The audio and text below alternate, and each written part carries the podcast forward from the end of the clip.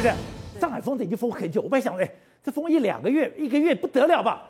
到现在还在封，封到全世界都受不了了。刚刚讲，现在封到拜登说，哎，我要消这个川普时代的关税，我要拿掉了，因为我的通货膨胀太可怕了，甚至全世界的物流，它的供应链全部大断裂。对，你刚刚看到那个画面，你会以为是大排长龙的哎就画面，其实不是啊，这是在上海啊，现在真的是。因为都是船，全部都是船，完全没有办法上去。而且最可怕的一件事情是，就算你可以上去之后，你本来要卸货时间从两三天到现在已经 double 到八天、九天、十天都有可能。你卸货之后，你要怎么运到厂区里面，更是一个。他们说，光是从上海要到昆山，原本开只要三个小时，现在可能十八小时、二十四小时、四十八小时都有可能。所以可以说是现在整个中国的物流都大乱。中国物流大乱，进一步冲击是全世界的物流也都大乱。那刚刚特别提到拜登，他们那个三月份的那个 CPI 是八点五趴。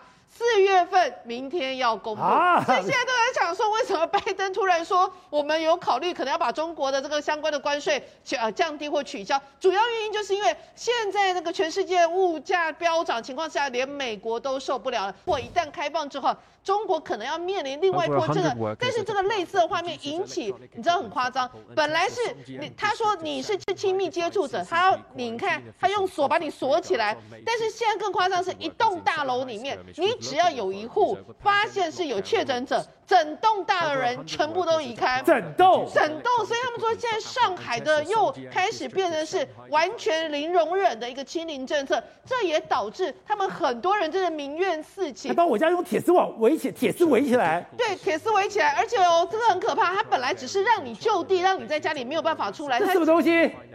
他把人用胶带绑走，因为他觉得你可能是有病毒，你可能是有那个接触到，或者是你本人就确诊，所以现在这个大白有点看，你就会觉得说他到底是已经到了一个走火入魔的地步。好像说一句实在话，如果把你杀死可以杀死病毒的话，他搞不好就把人都杀了。所以现在上海他们就要开始非常害怕，说感觉上更严格的一个所谓清零跟封控，太夸张了吧？把你整个抬走。